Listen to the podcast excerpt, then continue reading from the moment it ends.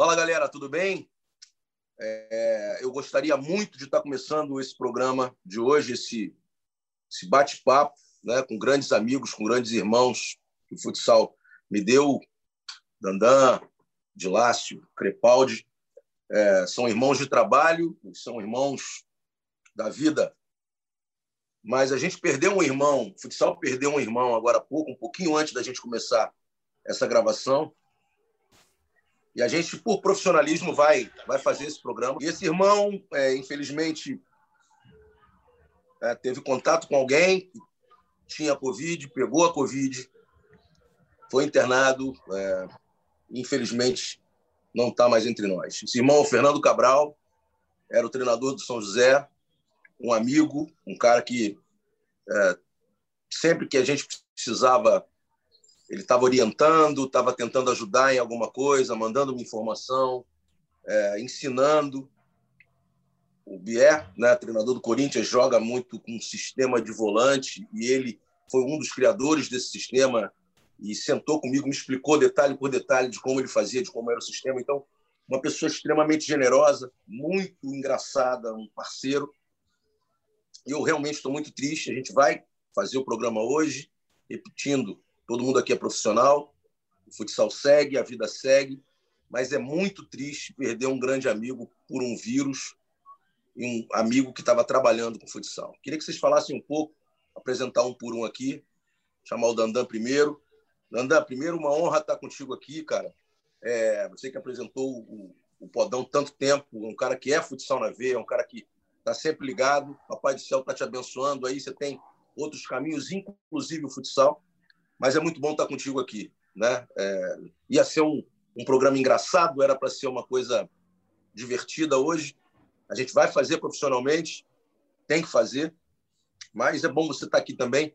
Você é um cara que batalha muito nas redes sociais para que as pessoas tenham consciência sobre a gravidade dessa notícia. Grande abraço desse problema. Fala, Marcelo, é, Dilácio, Crepa. É, eu apresentei o Podão durante um bom tempo, né? Na verdade, eu, eu fui praticamente o criador é, do Toque Sai. O, a marca, não sei se pode chamar de marca, mas era o nome até do blog do Marcelo, que acabou incorporando para o podcast. E foi muito legal, só que realmente tem ficado um pouco difícil, porque eu acho que tem que ter uma dedicação um pouco maior.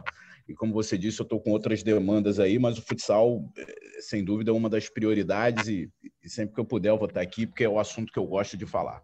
Com relação ao podcast de hoje, sem dúvida ia ser um podcast legal para falar de uma final incrível que será. Não sei nem se vai ter mais clima para ser é, Corinthians e, e, Sorocaba no próximo domingo. Eu, o que me incomoda, assim, eu sei que você falou mais por conta até do, da maneira que as pessoas falam, é um modo de dizer vida que segue. O que me incomoda justamente hoje é o vida que segue. Eu acho que a vida que a gente está vivendo não pode seguir. Pessoas estão morrendo e pessoas não estão nem aí para a morte dos outros.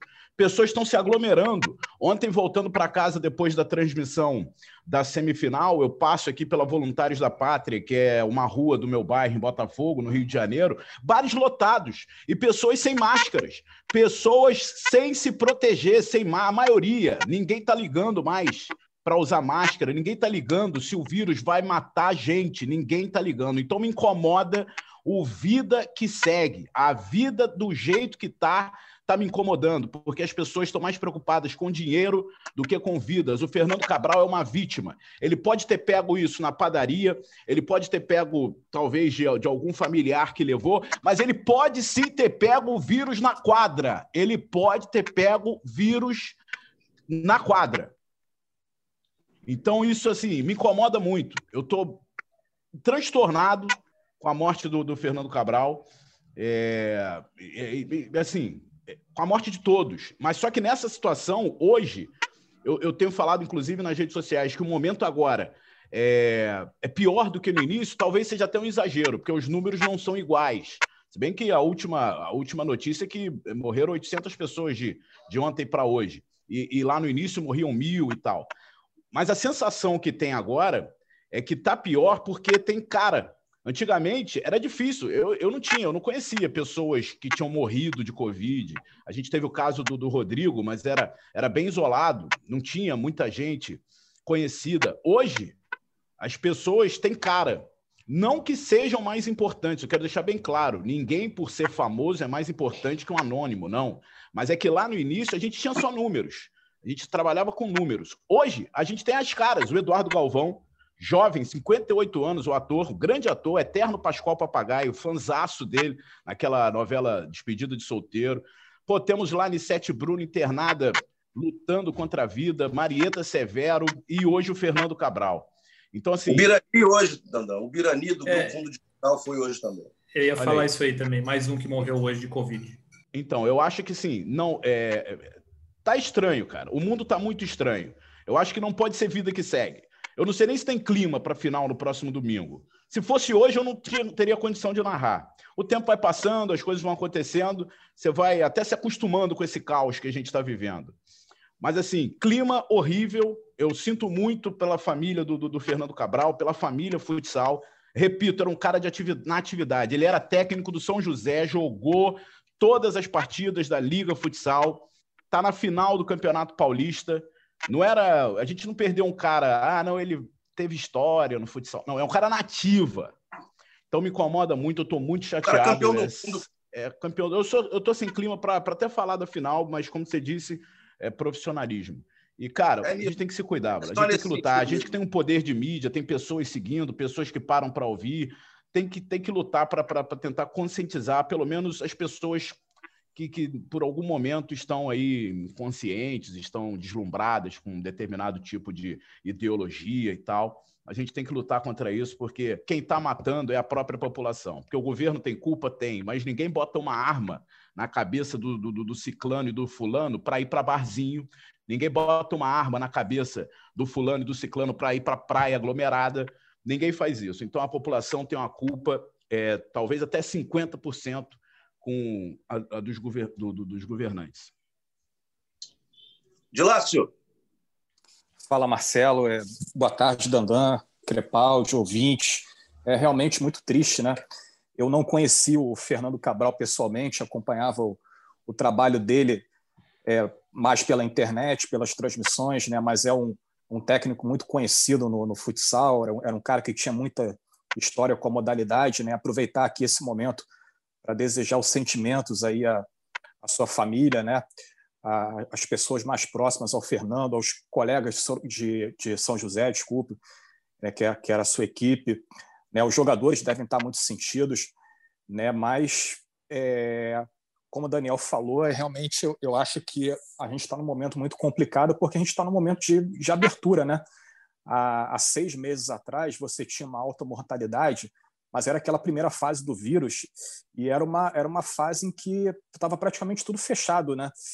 É, aquela, aquela época, assim, o vírus, eu acredito que estava um pouco mais letal do que agora, só que você tinha essa segurança aí da, da, da, da, da sociedade estar toda fechada, né? do comércio estar fechado, né? Do, dos grandes eventos estarem proibidos. Hoje em dia você tem praticamente tudo reaberto, né? Aqui no Rio, pô, tenho visto aí gente postando coisas aí, é, sei lá, é, shows, shows em locais fechados, né? Pubs, é, isso tudo, infelizmente, ajuda aí a, a, a lastrar esse vírus, né? não, não contribui em nada e a gente não consegue sair dessa situação. Né? Agora, é, essa semana, a gente teve uma notícia esperançosa: né? o Reino Unido começou a, a vacinar a sua população. Só que isso aí é um processo um pouco demorado, né? Não é da noite do dia, não é da noite para o dia que a pandemia vai acabar, né? A vacinação ela demora um pouco, ela vai primeiro no, nos grupos de risco né? E tem outra coisa, a gente ainda não sabe quando ela começa aqui no, no Brasil oficialmente. Né? Primeiro falaram que seria em março, né? aí houve pressões aí da, é, da, da, sociedade, da mídia, dos governos estaduais, aí já estão falando que vai começar agora em dezembro, janeiro. Né? Eu, particularmente, não vejo a hora disso começar. Né? É uma, uma doença muito perigosa para todo mundo. Tenho parentes mais, mais velhos, né? a minha a preocupação maior é sempre com eles. E acho que, infelizmente, é, ninguém está salvo dessa pandemia aí, né? É, a gente tem que se cuidar, né? Tem que continuar se cuidando, é, tomando as, as precauções cabíveis, né? Evitando aglomerações, sair sempre de, de máscara, né? Quando, quando for necessário, e continuar se cuidando como se estivesse no início, né? Acho que esse é o jeito. E, infelizmente, essa notícia chegou numa uma semana que tinha tudo para ser muito bacana aí do, do futsal, né? Ontem a gente teve uma uma semifinal, um jogaço aí, Corinthians e Joinville. Corinthians conseguiu se, se impor na casa do Joinville, venceu 3 a 1 três gols do Davis. Né? E agora vamos aguardar aí né, nessa final aí, ver como é que vai ser, ver se essa final vai ser mantida mesmo né, para o domingo, devido a esse acontecimento. E, e, vamos continuar aqui acompanhando tudo. Maravilha. Crepaldi, meu querido, você teve um contato com o Fernando Cabral, né? Está sempre cobrindo as coisas em São Paulo. E antes, você jogou futsal também. Queria que você falasse para a gente um pouco sobre esse teu relacionamento, essa, essa, essa tua aproximação com, com o Cabral. Grande abraço, irmão. Olá, Marcelo. Um abraço para você, para o Dandan, para o Dilácio, para todo mundo que nos ouve. É, eu, eu, tive uma relação bem próxima com o Fernando durante muito tempo da minha vida. É, quando eu tinha lá meus sete, oito anos, ele foi meu treinador, é, porque a gente, eu jogando pelo Juventus, a gente disputava, o nosso time disputava alguns campeonatos pelo colégio que ele dava aula, e ele era tio de um, de um menino que jogava comigo também, então a gente sempre teve uma relação muito próxima. É, frequentei a, a casa da família dele, e ele sempre foi um cara muito, muito legal, muita gente boa, sempre tratou todo mundo muito bem. Ele sempre foi um grande técnico desde que eu conheço ele. E aí depois eu fui para a GM, é, a General Motors, né, lá nos anos 2000, e ele era técnico lá também, de uma categoria acima. Então eu sempre tive esse contato muito próximo.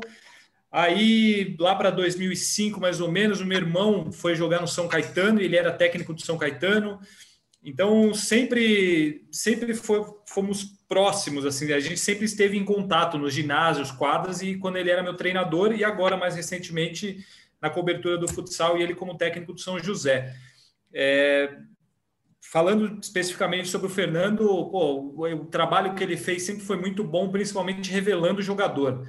Ele, esse título mundial que você falou foi um, um título mundial universitário pela seleção brasileira universitária é, e esse trabalho, principalmente no São Caetano, que ele tinha, para assim, quem está ouvindo ter uma ideia, nesse time que, que jogava meu irmão, jogava o Pichote, né, que está no Tubarão, o Caio do, do Joinville, o Humberto, que seleção brasileira, hoje está jogando na França. É, tinha mais gente, o Betinho, que acho que até jogou no São José ano passado, o meu irmão, que hoje joga no Japão. Então ele foi, ele foi muito importante para revelar muitos jogadores para o futsal. O São, o São Caetano, que era o time onde ele fez esse trabalho principalmente, sempre foi muito bom nesse sentido, e ele era quem capitaneava, digamos assim, esse, esse trabalho de revelação de jogadores. Era um time, tanto que o São Caetano não teve muito destaque na, no time profissional, é, mas a base sempre foi muito forte, o sub-20, porque ele fazia esse trabalho de revelar jogadores. Um é uma perda enorme, gigante para o futsal, pela pessoa que ele era, pelo treinador que ele era. Também sempre foi muito envolvido com o trabalho de, de faculdade, né, times de faculdade, tanto que ele foi o, esse técnico do, do Brasil na, nos Jogos Universitários Mundiais. E é um cara que, pô, assim, nada, nunca ninguém falou nada sobre ele, sempre um cara com muita, muita coisa boa é uma perda enorme. E aí entra tudo aquilo que vocês já falaram com relação à Covid, que a minha opinião é exatamente igual a de vocês. A gente vive uma situação terrível, mas parece que as pessoas não se dão conta do que está acontecendo e estão preocupadas em aproveitar a vida, ir para bar, é, todo mundo sem máscara, ninguém está nem aí. Quanto mais pessoas vão morrendo, e aí também governantes também não estão nem aí para a situação da população. A gente ouve cada absurdo, cada bobagem saindo de quem comanda o país e os estados. E aí, lamentavelmente, a gente perde, como acho que todo mundo aqui já perdeu pessoas conhecidas, próximas, é, desconhecidas são milhões pelo mundo.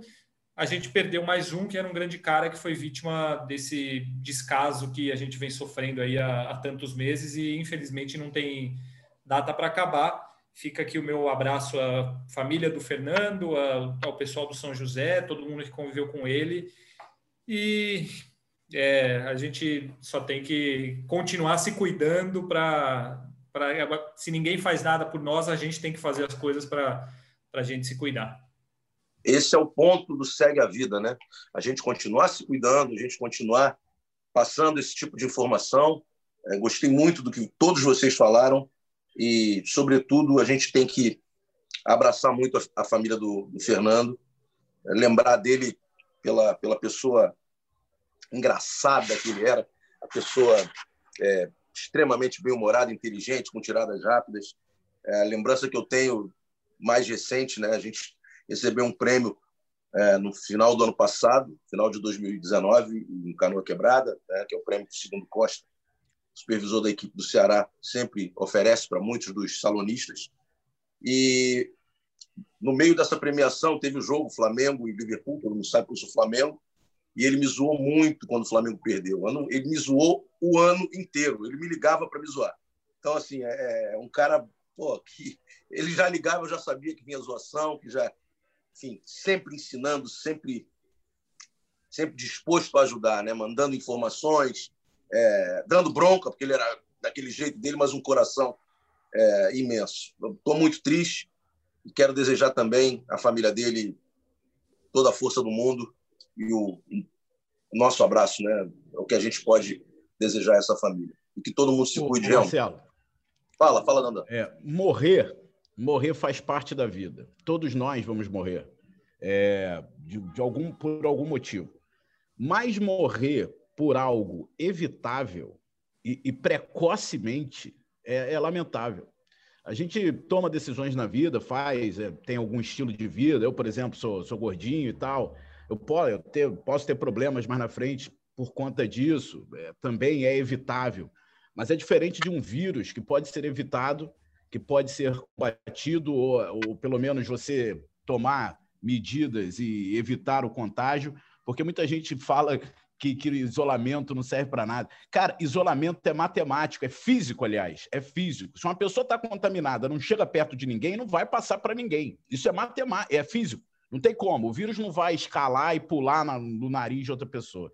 Então, é, eu lamento muito esse tipo de morte por ser uma morte muito evitável e precocemente. É, se, se, se a gente tivesse realmente preocupação no coletivo, estaríamos em outra fase e não do jeito que está, com os campeonatos acontecendo naturalmente, o, da vida, né? Bares, cinema, tudo, tá tudo, não tem nada, não tem nada de restrição, não tem nada. É vida, a vida tá como antes. Só não tá para mim, porque com a minha família é, eu fico em casa, é, é de casa para o trabalho, e no trabalho tem todo, todos, todo, todas as preocupações. Tanto que a gente está transmitindo isolado. Eu estou transmitindo na cabine, Marcelo está transmitindo de casa. Verdade. Né, por segurança. Prejudica. É, é, é bem é, é legal a gente deixar isso claro. Não é o que a gente quer, não é, mas a gente tem que fazer isso. É importante fazer isso. É claro, a gente tem um delay, a gente tem um problema, a gente, é, eu não posso entrar quando eu quero, quando eu estou ao lado do Nandan fazendo um jogo, eu posso comentar, eu posso comentar com ele alguma coisa, eu, da minha casa, eu tenho restrições para fazer isso. Mas é a maneira que a gente encontrou para não deixar de transmitir futsal, a maneira profissional que a gente encontrou para dar segurança para todo mundo, porque não importa se eu fico em casa ou se o Dandan fica em casa. Se ele desce e fala com o porteiro, e, e se o porteiro tiver sem máscara, ou se eu vou comprar alguma coisa na minha padaria, e, ou a minha secretária que vai limpar o meu quarto e ela andou no BRT e, me passa alguma coisa, eu não tenho a, a, a estupidez de ir para uma emissora trabalhar e poder contaminar as pessoas. Então a gente tem que ter essa consciência, a gente precisa é, mobilizar todo mundo para isso. E, claro, eu já errei, já às vezes você fica um pouco é, desnorteado de tudo, mas tem que ter consciência e tem que tem que manter as coisas básicas, né? álcool gel, sair, se for sair, saia sempre com, as, é, com a sua máscara e saia para lugares que você é, vá e volte rápido para não, não ter nenhum tipo de risco. Isso que o Dandan falou é muito sério. Isso é evitável, sim, e a gente tem responsabilidade, sim, sobre a vida dos outros. Vamos falar de Muita futsal. gente fala. Não, fala, deixa eu só completar, mas porque esse assunto eu acho muito importante. Até porque aí a gente fala, ah, mas é fácil, vocês vocês aí estão com salário batendo todo final do mês. É, realmente estamos e eu ajudo quem eu posso.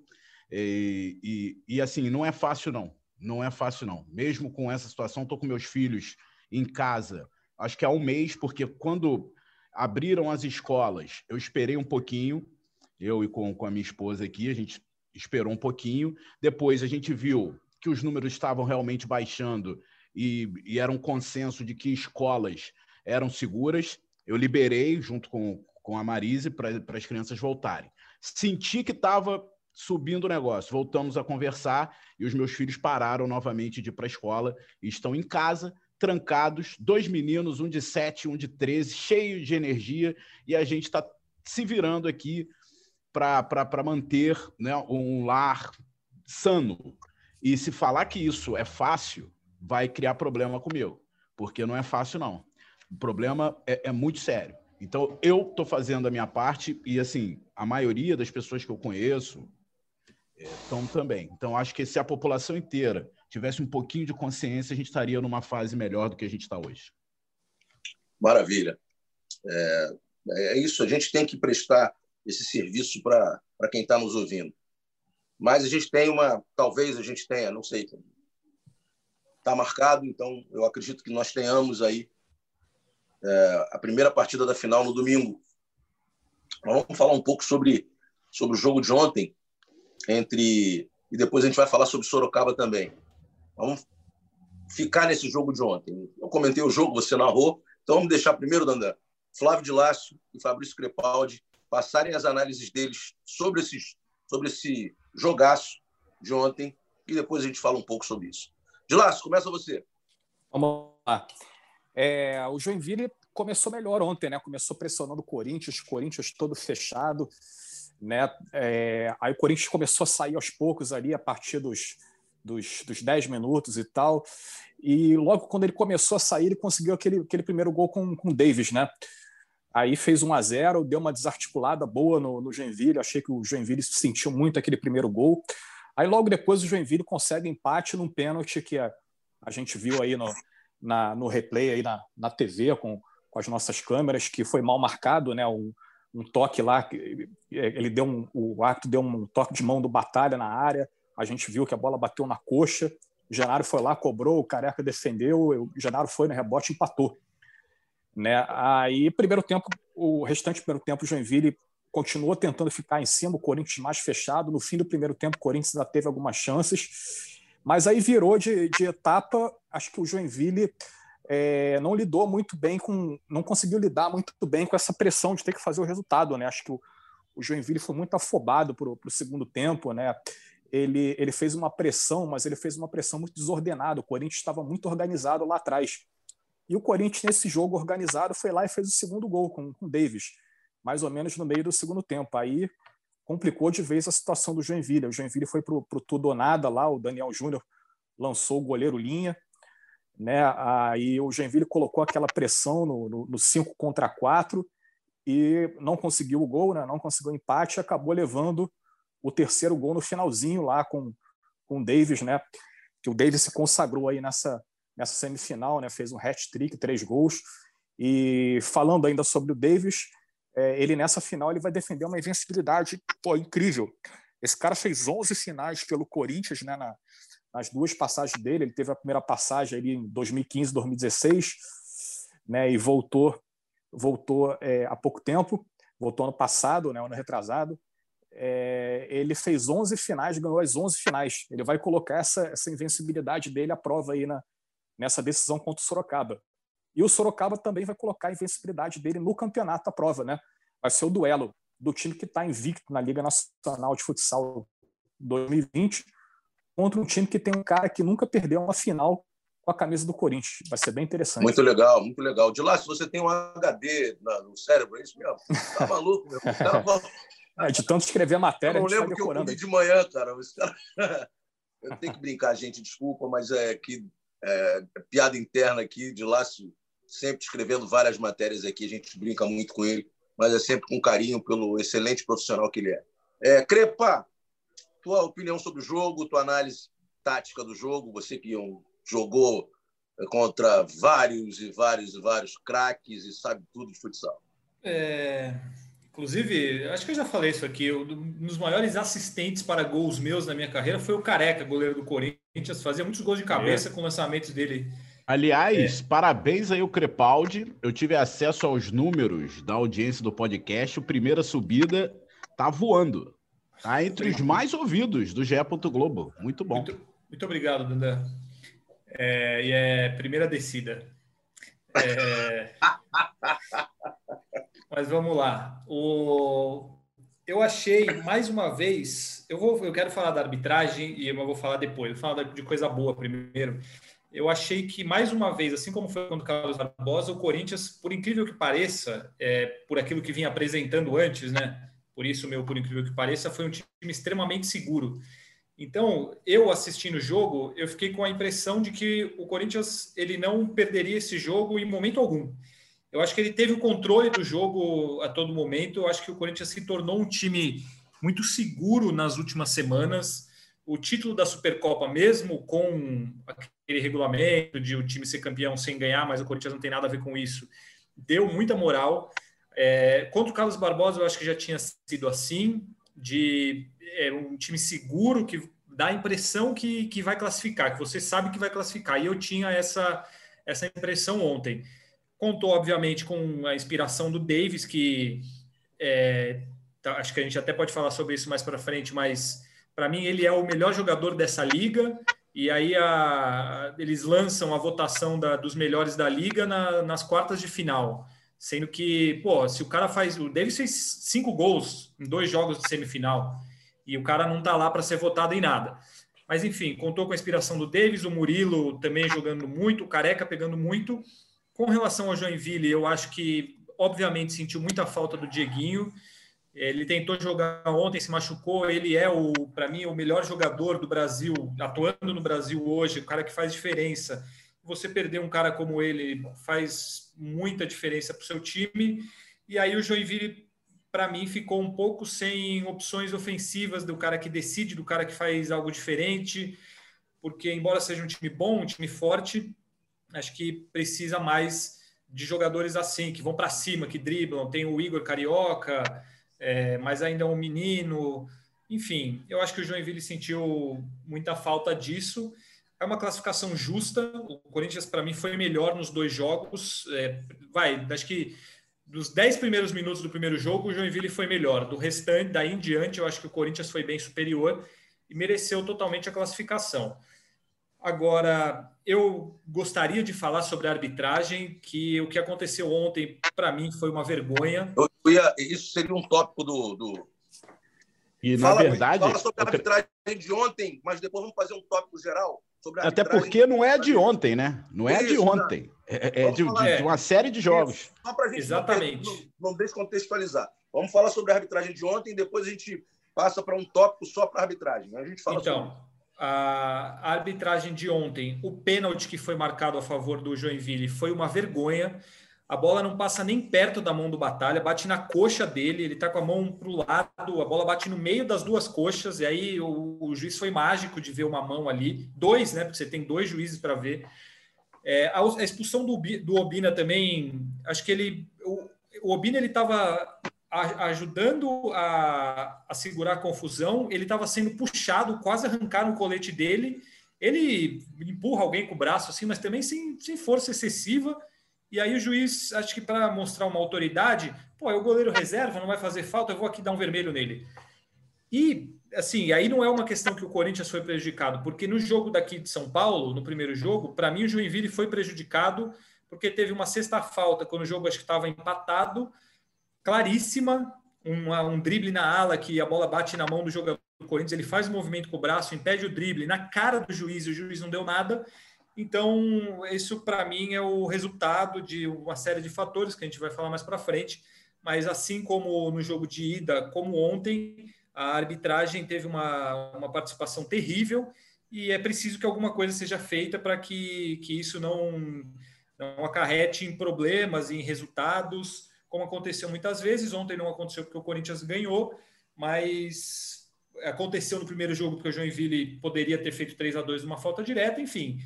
Mas alguma coisa precisa ser feita porque a situação da, da arbitragem, para mim, é muito ruim e, e, ontem foi, foi assim, uma coisa absurda o que aconteceu lá em Joinville. Ô, Dandan. Oi. É, fala para mim, por que, que o Joinville não conseguiu vencer a partida de ida depois de ter feito 2 a 0 e por que, que o Joinville não conseguiu é, jogar o que normalmente jogou a competição inteira contra o Corinthians? Cara, então, é, falar Botando depois do Crepaldi. comentarista, hein? É, não, porque o, o Crepaldi, falar depois do Crepaldi é, é, difícil, porque a gente vai acabar ficando repetitivo aqui, porque ele já falou praticamente tudo que eu penso, mas eu acho que os 2 a 0 lá no início, do, lá no Parque São Jorge, fizeram mal para a equipe do, do Joinville. Não sei. Quando, quando o Joinville fez 2 a 0 eu fiquei com a impressão que o Joinville ia passar o rodo no Corinthians. Eu falei, pô, aqui dentro dos caras, os caras estão pregados. Tá vindo de um estão vindo de um campeonato duro, né? Tiro curto, jogando todo dia e com peso que tem a Supercopa. E o Corinthians ganhou pela segunda vez. Aí começa o jogo para 2 a 0 Eu achei que o Joinville ia matar o jogo é, fácil no Parque São Jorge, depois ia apenas administrar jogando no Carl Hansen. Eu acho que esses gols fizeram mal e claro que o Dieguinho fez muita falta. Eu, eu tô achando que eu achei que o time do Joinville sem o Dieguinho faltou punch. Faltou aquele jogador para botar a bola falar: me dá que eu resolvo. E seria o Dieguinho, porque o Dieguinho faz gol pra caramba aí, bola vem no pé dele, 90% de chance dele girar, bater e fazer o gol. E ele tentou ontem e nitidamente não tinha condição.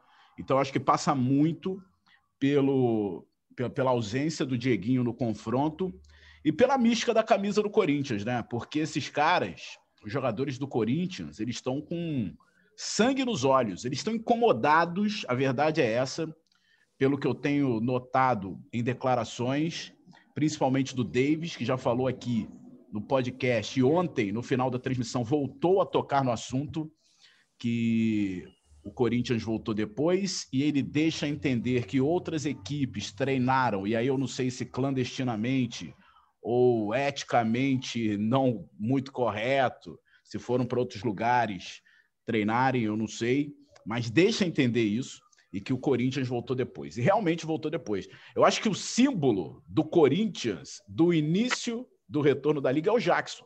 O Jackson voltou gordo. Tava gordo. Você olhava ele na televisão, era um gordo. E, e eu não tenho gordofobia porque eu, sou da classe. E, e assim, se olha para o Jackson hoje, ele já está, né, como a gente está acostumado a acompanhar a imagem do Jackson. Então, eu acho que passou muito pela ausência do Dieguinho e pela vontade que esse time do Corinthians está de, de derrotar e ser o campeão da, da Liga esse ano. O, o, o, o, Éder Lima, o Éder Lima também acho que é um caso como esse, que cresceu bem, assim, ele no, na primeira fase é um cara que ele tava, ele era quase descartável, digamos assim, no time do Corinthians, e ele vem crescendo na, na reta final. Ontem ele jogou muito bem, ele fez a jogada de, do segundo gol do Davis. É um cara também que você via que antes, com os problemas físicos que o Corinthians atravessou, estava é, deixando a desejar, mas agora ele parece mais em forma, parece mais fino e tem jogado bem, tem ajudado bastante o Corinthians. São duas coisas importantes aí. É, rapidinho, de laço. É, Juninho, preparador físico, que teve a capacidade de pegar a equipe depois de todas as outras equipes. E o Corinthians, é, aos poucos, foi ganhando essa condição física. Isso atrapalhou muito ao BE. Esse, esse, início, esse início é, mais demorado, mais atrasado, que naturalmente, ao trabalhar a parte física, a parte técnica não foi tão bem desenvolvida no início, consequentemente, a parte tática também não. Então, é, tudo é uma sequência, não, não tem jeito. Você não consegue desenvolver bem tecnicamente se fisicamente não está bem. Então, nesse momento, a partir da Supercopa, a equipe ganhou uma consistência física, técnica, tática. E aí a autoconfiança apareceu, essa é a minha opinião, para a equipe chegar nessa final com todos os méritos. E aí, um outro detalhe que o Dandan tocou sobre o Dieguinho ter feito falta à equipe eh, de Joinville, Corinthians tinha o Davis. Corinthians tinha um cara decisivo, um cara campeão, um cara que, tem experiência, um cara que bota e chama, bota o pé na bola e chama a responsabilidade. É, eu fiz um texto agora, um pouco antes de entrar no ar, um pouco antes da gente gravar, falando sobre isso. Falta tomada de decisão na maior parte dos jogadores hoje. Tá todo mundo muito é, é, trabalhando em cima do sistema, o tempo todo em cima do que o treinador fala. Ninguém faz o diferente. Quem faz uma cavada? Quantas bolas o William defendeu na liga? Um goleiraço espetacular. Quantos gols o Davis fez no William? Será que a não gente... é? Não tem um diferencial nisso? Ah, é Total. só a experiência. Não é. É a tranquilidade a gente... de matar a jogada. O Lenise foi craque com 20 anos. O Falcão foi craque com 20 anos. Eles tinham tomada de decisão com 20 anos. jogaram até 35, 40 anos e continuaram a ser os dois melhores jogadores da liga. Rodrigo, por, um, pelo, por Sorocaba, artilheiro da competição, e Davis. Ambos com mais de 35 anos. Acho que até eles empataram agora na, na artilharia. Agora, né? é, três, três, E assim, é claro é, é isso que o Marcelo está falando. A gente nota em vários momentos, às vezes até num 3 contra 2, ou até mesmo num 3 contra 1, o 1 leva vantagem. Porque o cara, ao invés de chamar a responsabilidade, fazer o simples, tocar para o segundo, eles querem, eles querem fazer o gol sem goleiro. Eles sempre buscam aqueles toques e o, segundo, o terceiro passe num contra-ataque vai para a segunda trave e os caras perdem.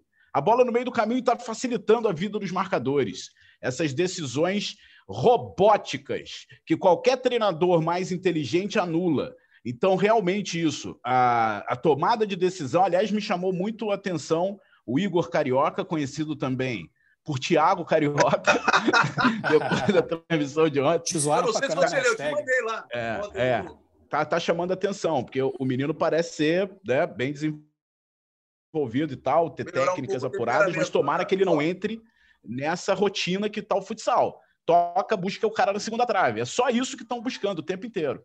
Então, não, não, não chamam a responsa para uma finalização, tá sempre querendo jogar essa bola na segunda trave. Bola na segunda trave no futsal é, é, é primordial, tem que ter. Mas, cara, não é sempre. Porra, tem hora que é melhor você chutar pro gol, amigo. Vai pro bate. E, e os caras são robôs. Ei, são robôs. Vai pro bate. Oh. É, é, eu, e eu acho, inclusive, que isso talvez seja o principal fator para Corinthians e Sorocaba estarem na, nas. Eu ia, na eu ia fazer essa pergunta para vocês. Por porque... que Corinthians e Sorocaba chegaram nessa, nessa final? Porque assim, ó, eu vou, eu falei sobre o time do Carlos Barbosa aqui semana passada ou retrasada. Para mim é um time bom, mas é um time que não tem esses jogadores. Tem um, tem outro, mas não tem com essas características. O Joinville sem o Dieguinho perde muito isso. Aí você pega o time do Corinthians. Pô, você tem o Davis, você tem o Jackson, você tem o Murilo, você tem os pivôs e aí é aí também tem uma questão, por exemplo, tá difícil achar pivô que gira hoje, que, que é, vai, é. recebe a bola e gira. O gol do, do Davis ontem foi com o Éder Lima girando e batendo. O Sim. gol do. Eu não lembro, Murilo. não lembrar de. Murilo, Murilo. que o. Foi. Não, teve, foi que o Igor jogo. gira. Isso. No primeiro jogo, foi o gol do Murilo. O Murilo. O não, Igor. Foi do Davis. Foi do Davis, então. O Igor recebe quase quase na linha da, da meio, do meio da quadra e gira, gira em cima do marcador. E faltam jogadores que façam isso. O Guilhermão é um jogador que o Corinthians tem, que recebe a bola toda hora e tenta virar. E o Sorocaba tem também. Tem Leandro Lino, o próprio Leozinho, que a gente fala muito, o Charuto cara, gira tá muito. Demais, é. O Rodrigo, é, pô, os meninos que eles têm lá que vão para cima, pô, o Pedrinho, o Alisson, são vários garotos que vão para cima.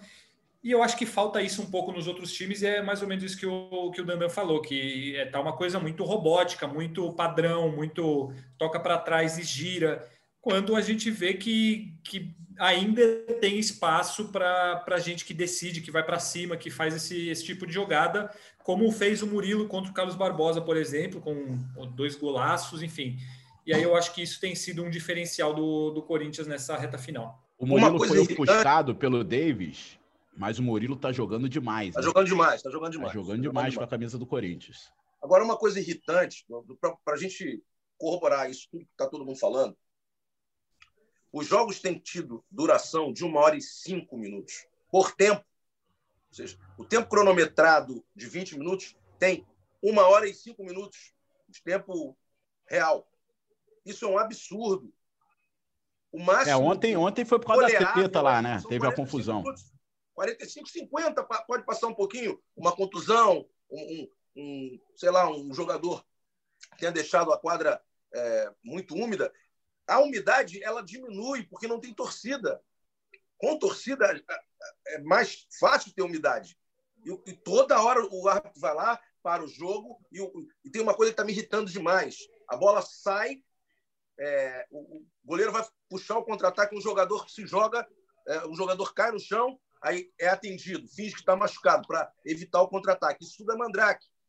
Então, a malandragenzinha, o goleiro também está tomando sufoco lá, cai. Aí o cara joga um sprayzinho lá, levanta rápido. Pelo amor de Deus, gente. Tem, a Liga tem que coibir isso. Né? Eu, eu, respeito a Liga demais, a Liga está fazendo um trabalho extraordinário, mas são pequenos detalhes que vão estragando a, a, a modalidade. Hoje em dia, todo mundo tem 500 mil opções de canais, de produtos, etc, etc. A gente já fala disso há 5, 7, 10 anos. Se o jogo se torna chato, a audiência vai cair, porque o cara vai trocar e vai voltar com três minutos restando, porque sabe que tem o goleiro linha lá. E aí tem emoção. A gente precisa mudar isso no, no, no comportamento. E passa pela arbitragem, que está sendo permissiva, passa pelos atletas que não estão tomando as decisões corretas, passa pelos treinadores, alguns treinadores que pedem para que isso aconteça. E outra, Dandan tem reclamado muito nos jogos, eu falo isso também, o Zego, que foi o criador do 4-0, que é um, um gênio mundial do futsal, fala muito isso. Toda hora o pivô vai receber a bola, o cara está empurrando o pivô, está empurrando o pivô, está empurrando. Isso é falta, gente. É falta. Falamos com o Vinícius semana passada sobre isso. Muitas faltas estão deixando de ser marcadas e outras estão sendo marcadas de forma equivocada. E demorando para ter sequência no jogo. Precisamos de dinamismo, sim, mas falta de verdade tem que ser marcada. Isso está atrapalhando o jogo. Até porque no futsal a falta não é só aquele ato ali que pode ser um momento perigoso ou não. Tem a falta acumulativa, né? Então não é só isso. É uma falta não marcada, você perde uma chance de gol e perde uma falta é, contabilizada. Então é, é muito complexo isso e está virando moda. Está virando moda, no, no, principalmente no futsal o brasileiro, que é o não, o, pênalti do, o pênalti do Joinville ontem no Corinthians não foi pênalti e foi a quinta falta do Corinthians. Quer dizer, o Corinthians teve, foi prejudicado porque ficou sete minutos tendo que tirar o pé um pouco da marcação, não podendo, por exemplo, subir um pouco a marcação para um confronto, que poderia tomar sexta falta. Então, como um erro pode acarretar no andamento de um jogo? E essas coisas precisam ser revistas. Eu sei que, que a Liga trabalha e os caras são bons, Bernardo Cacheta, é, Taveira, essa, eu respeito demais mesmo, porque são competentes demais. Mas é, é fundamental que, que os clubes percebam isso também. Porque senão o produto vai perder a sua capacidade com esse tipo de, de ação. Jogos mais intensos, jogos com mais qualidade, menos frescurada de ficar, de ficar se jogando o tempo todo e parar jogo e voltar. Pô, vamos jogar, vamos jogar o jogo. A galera quer ver coisa dinâmica. Isso é que prende o, o, o, a audiência atual, né? não aquela marasmo. A torcida vai ver de qualquer maneira, os familiares vão ver de qualquer maneira, se tiverem duas horas ou 45 minutos. Mas a venda do produto ela vai ser muito melhor se a gente tiver uma audiência maior e com mais qualidade do produto.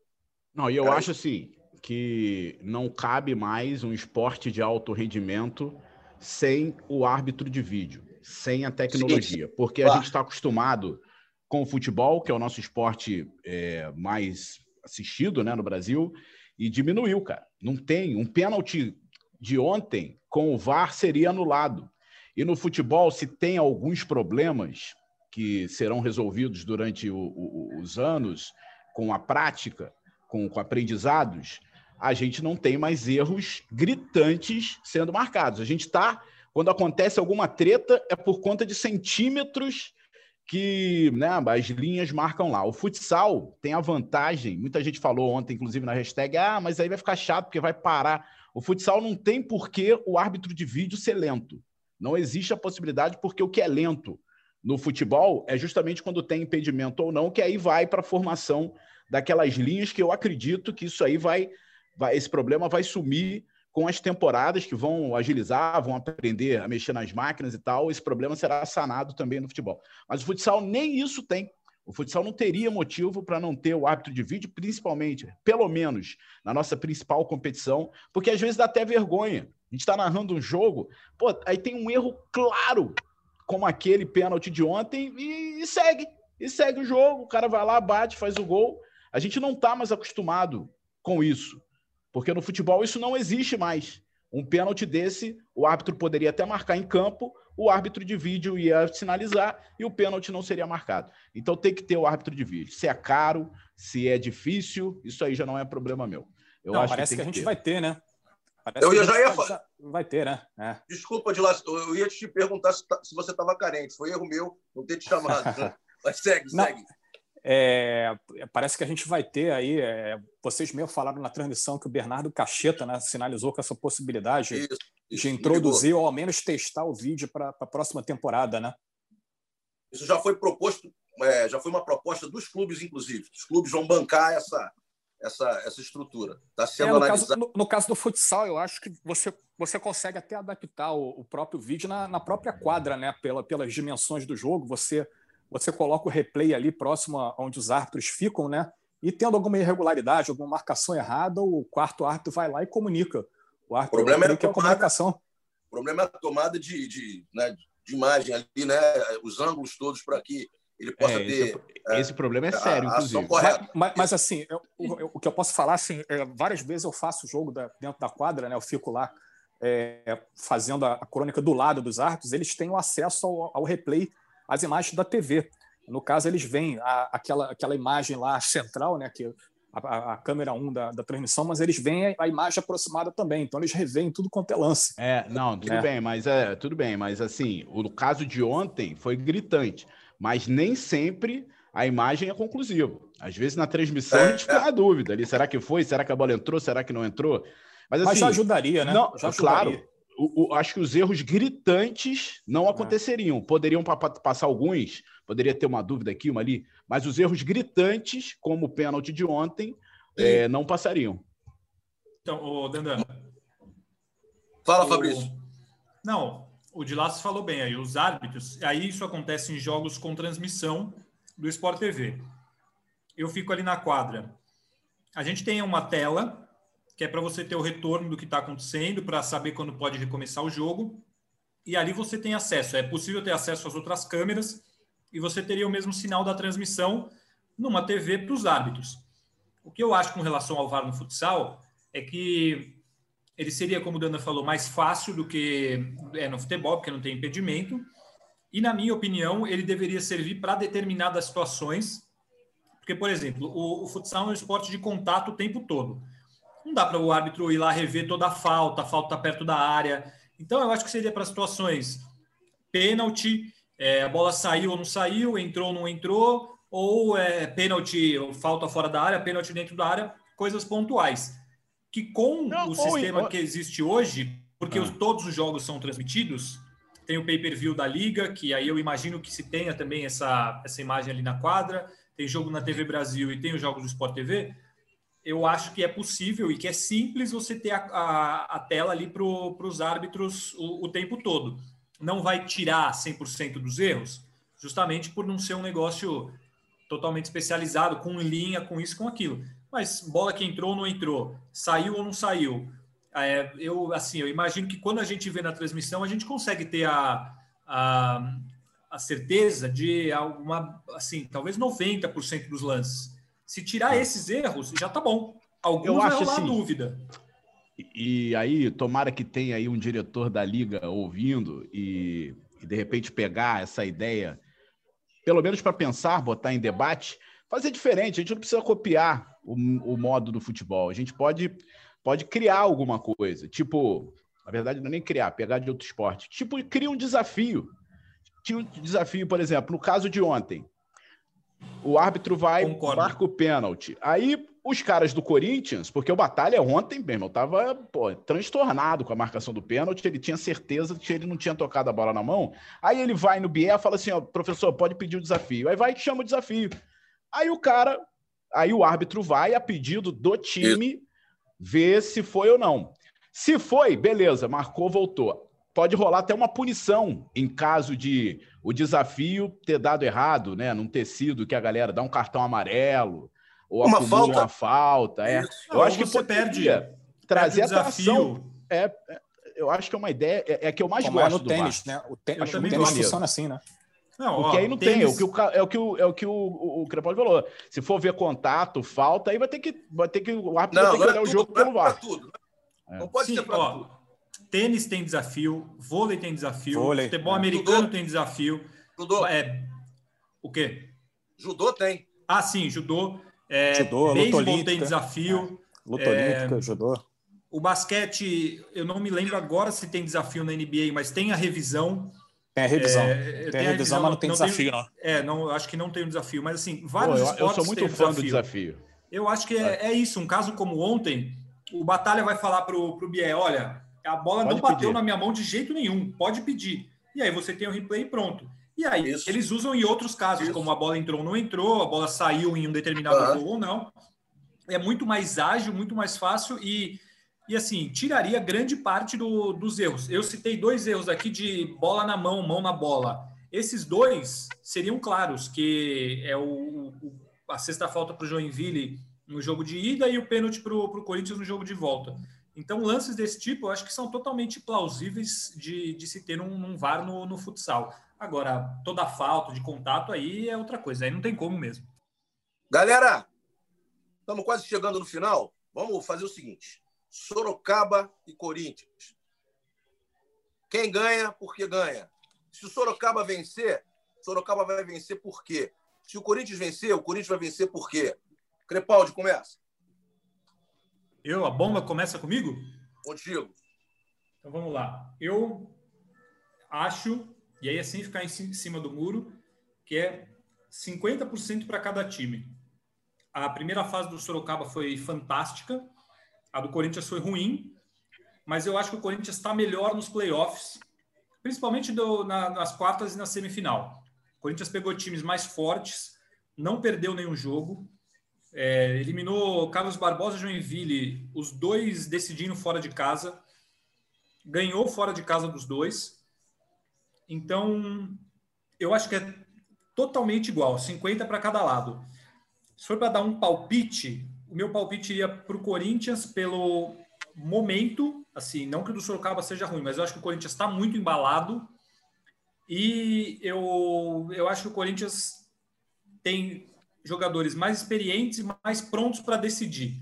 O Sorocaba tem um elenco mais jovem, isso é, é nítido, obviamente, assim, tem lá Rodrigo, Barão, Marinho, mas tem muitos meninos jogando muito bem mas é, é uma puro detalhe assim para mim é totalmente igualado mas eu acho que o Corinthians chega mais embalado e, e pode ter na hora da decisão mesmo os caras mais prontos para isso então acho que por esse detalhe eu palpito no Corinthians mas sem nenhuma convicção porque para mim é totalmente igual Dandan é é difícil, né? Não é uma situação fácil, porque são dois times grandes do futsal do Brasil, mas eu acho que pode pesar nessa final o emocional.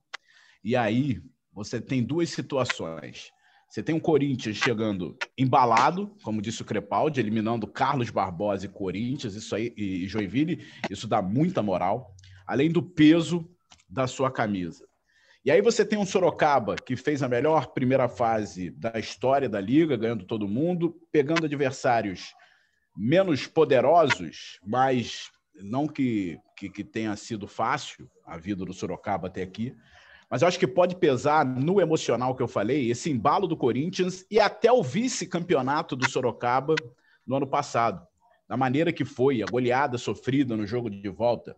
Eu acho que se de repente o Corinthians mete ali 1 a 0 2 pode começar a passar filme na cabeça do, do, do elenco do Sorocaba. E como, como o Corinthians já viveu isso, né? lembra daquela fantasma, aquele fantasma semifinal, da semifinal, né? que o Seis Corinthians não conseguia avançar. É, quantas, Gilas? Seis. Seis eliminações ah, seguidas. Foram quatro, então, não foram? Foram quatro? Não sei. Se o Dilácio falou seis, eu acredito mais no Dilácio, viu, Crepaldi? é... Tá bom, desculpa. o... Então, assim, eu acho que o emocional nessa balança, na minha opinião, pesa em favor do sim. Corinthians. Se eu tivesse que apostar, apostaria no Corinthians, mas eu apostei no Carlos Barbosa e perdi. Isso não quer dizer rigorosamente nada. Vamos para o jogo, tomara que seja, seja uma grande final e tentar, né, levantar esse clima aí, porque hoje hoje está difícil, cara. Hoje está bem difícil com a morte aí do Fernando Cabral. De laço. Campanha por campanha, a campanha do Sorocaba é melhor, é, é mais sólida, né? O Sorocaba fez uma, uma primeira fase perfeita, é, mas naquele momento o Corinthians ainda estava em formação. Uma coisa que eu, gordo, que eu, que eu ia falar, que, então, uma coisa que eu ia falar, tem essa questão da, da parte técnica, então, nós Corinthians ter começado depois. o... o, o Corinthians perdeu seu goleiro né, no início da temporada, o Thiago, e só foi contratar o Careca em setembro, final de setembro. Então o Corinthians ficou revezando dois garotos no, no gol ali no, no, no, início da, da liga e teve muita dificuldade quanto a isso, né? O time foi se estabilizar a partir do final de setembro ali, da, da chegada do Careca, os jogadores entrando em forma também, o, o elenco ganhando confiança. Então o Corinthians foi um time que cresceu ao longo do campeonato. É, como o Crepaldi falou, assim, eu, é, também concordo que se fosse dar uma, uma, um prognóstico seria 50-50. Né? Mas como tem que apostar em, em, alguém, eu vou acompanhar os relatores. Eu também acho que o momento do Corinthians é melhor, é um momento de muita confiança, né? desde o título da Supercopa lá, que eles ganharam uma, uma, uma, final contra o Pato, né? que o Pato era, era favorito. Né? O Corinthians foi lá e, e ganhou, aí ele arrancou com uma, uma classificação em cima do Carlos Barbosa, depois veio o Joinville, o Corinthians se atropelou como. O, o, o Ricardinho um vai pegar nossas falas aqui. É, vai botar na preleção, né? O Ricardinho vai pegar as nossas falas aqui e vai botar no vestiário. Vai botar na preleção. Na preleção. Olha o que os caras estão falando de vocês. Ah. Pode crer. Não, eu acho que o Sorocaba tem total condição de, de ganhar. Como o Fabrício Crepaldi aí falou, acho que está meio a meio, 50-50. Se eu tivesse que apostar, apostaria no Corinthians pela questão do momento, da, da confiança, né? E eu acho assim que o, o grupo do Corinthians também se uniu em meio às dificuldades, né? Eles tiveram lá a questão do, do atraso de salário durante a pandemia, aquilo chateou muitos jogadores, né? O Jackson deu uma entrevista para a gente, ele falou abertamente sobre todos os problemas que estavam acontecendo ali no Corinthians. Eu acho que a partir daí teve a questão também do, do Éder Lima, que está com o pai internado, está tá todo, muito, todo mundo muito solidário a ele. Acho que nego tá. Os caras estão correndo com, com sangue nos olhos, diria assim. Então eu vejo assim o, o, o Corinthians num, num, momento um pouco melhor que o, que o Sorocaba. Não quer dizer que o Corinthians vai ganhar, né? Meu palpite só. então vou eu agora, né? Vai lá. Assim, eu acho, sinceramente, que é óbvio que é 50-50. Final é final, duas grandes equipes. Agora, é, o emocional, como o Dandan falou, é muito importante nesse jogo. E dentro desse emocional, é, a leitura que um treinador tem que fazer sobre a equipe adversário. É, o Corinthians fez 40% dos seus gols em transição, ou seja, marcação, roubada de bola e velocidade para chegar na finalização. 40% dos gols da competição inteira. Então, não vai abrir mão desse fator. Sorocaba tem uma posse de bola extraordinária. Muitos dos gols foram de jogadas individuais, troca de passes, jogo de fundo de quadra, é, primeiro quarteto muito bom. Se o Sorocaba não tiver uma posse de bola boa, o Corinthians vence a partida. Se o Corinthians não fizer a marcação correta, perde a partida. É, é, é muito em cima disso. É um detalhezinho ou outro que pode, pode funcionar. É muito mais fácil você errar na posse de bola do que você errar numa defesa bem construída. Então, se eu tivesse que apostar, eu apostaria no Corinthians. Mas Sorocaba tem totais condições de vencer esse confronto. É, só para, como vocês falaram aí, o Ricardinho não colocar nossas falas no vestiário, obviamente a gente está fazendo vários elogios ao Sorocaba também, e eu acho que também a gente está sendo muito levado por uma questão de momento. Isso é, isso é, é óbvio, porque, pô, Corinthians ele vem numa sequência de classificar contra o Carlos Barbosa fora de casa, ganhar a Supercopa e classificar contra o Joinville fora de casa. E é um time que está numa crescente. O Sorocaba ele tem coisas a seu favor também, que é um time mais descansado. É isso aí. O Corinthians ele perde sem ter a torcida. É, eu acho que o Sorocaba leva uma vantagem nesse sentido, é, de sendo dois jogos sem torcida, vai fazer mais falta para o Corinthians do que faria para o Sorocaba, do que faz para o Sorocaba. E não e... perdeu na temporada para o Corinthians, hein? Sim, exatamente. Exatamente. Não perdeu até agora. A leitura boa do time. Então. então, eu acho que assim, é, a é muito igual. Para mim é questão totalmente de momento e a gente está nessa do, do, dos jogos recentes do Corinthians. O Sorocaba está parado há mais tempo, está esperando ali. Também está jogando, jogou a final da, da Liga Paulista quarta-feira contra o São José, inclusive. É, mas assim, pô, a gente só tem elogio a fazer o time do Sorocaba, obviamente. Mas aí, na minha opinião, é que pelo momento eu acho que pode fazer um pouco de diferença para o Corinthians mas assim, é totalmente igual nesse momento para mim. Chutômetro, sem... chutômetro. É, Tem que é. apostar num, apostou e ponto. Acabou. Exatamente. Mas o Sorocaba, pô, tem um timaço e faz uma campanha maravilhosa. Claro, claro, todo mundo sabe, todo mundo sabe. Galera, é... fizemos profissionalmente o programa, falamos sobre tudo que deveríamos ter falado. Momento triste, complicado de verdade, é... perder um companheiro, um amigo, grande irmão aí, que, foi, que é o Fernando Cabral, né? porque o legado dele está aí e a gente não vai nunca deixar de, de, de, estudar o que o Fernando Cabral fez. Mas eu quero mais uma vez desejar à família dele tudo de melhor, muita energia, muita força, muita luz, muita paz por esse momento triste que a gente está passando. Que o futsal agradeça muito ao Fernando por toda a sua obra, por tudo que ele representou para todos nós. Grande abraço. É, agora um por um, por favor, com as suas despedidas.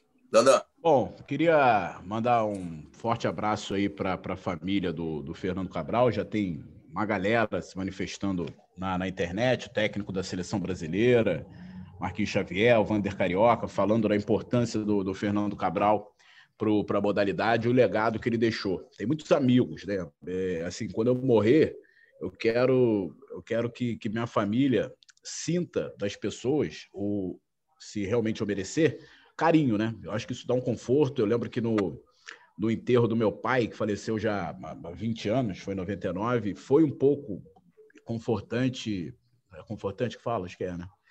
É, o enterro dele com muitos amigos, muito carinho. Então é um momento de você emanar esse sentimento pelo, pelo Fernando Sobral, Fernando Cabral, que era um cara muito muito respeitado e querido na modalidade. É, dito isso, eu queria também pedir para a Liga parar de querer definir os melhores jogadores da, do campeonato 50 anos antes de terminar a competição, porque está prestes de acontecer uma das maiores injustiças de todos os tempos, que é se o Corinthians for campeão, o Davis ou até mesmo o Murilo arrebentando numa final, não tem nem a possibilidade de ser votado como o melhor jogador da competição. Então, só esse asterisco aí para a Liga. Um abraço para a galera toda aí. Vilácio. É, mais uma vez aí reforçando aí o, os sentimentos, a família do Fernando Cabral, todas as pessoas próximas, o pessoal do, do São José. Né, realmente é uma, uma situação muito difícil né, para todo mundo próximo, né, que, que ele esteja agora num, num lugar é, muito melhor aí do que todo mundo, independente da, da, da crença de todos. E aproveitando aí para dar uma noticiazinha, né, o Dandan que se amarra aí quando eu faço isso, é, saiu o programa do, dos Jogos Olímpicos, Paris 2024, e nada do futsal lá, né? Pelo jeito, acho que a gente nunca vai ver o, o futsal entrar numa Olimpíada. Quem sabe isso é um tema para um programa futuro nosso aí. Valeu, galera. Maravilha. Boa. Fala, Crepa. É, queria também desejar mais uma vez sentimentos à família do Fernando, que se recuperem e sigam firmes, é, que tenham sabedoria e força nesse momento para passar por isso. E, e, como o Dandan falou, acho que certamente é um cara que deixou muitos amigos. É só ver todas as manifestações nas redes sociais logo após a confirmação da morte dele. Então fica, fica mais uma vez o meu, meu desejo de força para toda a família. E eu queria falar a mesma coisa que o Dandan, é, é com relação à premiação antes da essa votação. Eu entendo que é legal anunciar durante a final, mas pô, você pode esperar para anunciar logo após o título, alguma coisa assim, que a votação dure bastante tempo é, com as finais em andamento, porque pô, a gente tem caras jogando que estão jogando aí na, na, Acho que o Davis é o maior exemplo. Ele ele está jogando que está jogando nas semifinais, vinha jogando muito bem e ele não está lá entre os melhores de cada posição. Então fica aí o, a sugestão para que a Liga repense isso para as próximas temporadas. Mas acho que dentro do, do, de tudo que aconteceu nesse ano, a Liga conseguiu fazer um bom trabalho e a gente vai ter uma, uma grande final. E para mim tem tudo para ser a melhor final da Liga desde Corinthians e Sorocaba em 2016, embora tivemos boas finais aí, mas eu acho que pelo, pelos times, momento, tudo, eu acho que pode ser a melhor desde 2016. Um abraço a todos, um prazer participar com vocês. Semana que vem a gente volta no nosso podcast. Valeu! É isso, galera. Um grande abraço. Dandão, você não falou sobre a surpresa nem para mim. Né, sobre, sobre. Você falou no jogo lá, mas está tudo certo. É, é, surpresa é surpresa, pô. Se eu falar, sur... deixa de ser surpresa. Galera, então é isso. Fiquem com Deus. Um beijo para todo mundo. É futsal na veia. Vamos seguindo. Vamos com tudo. Cuidem-se. Abraço.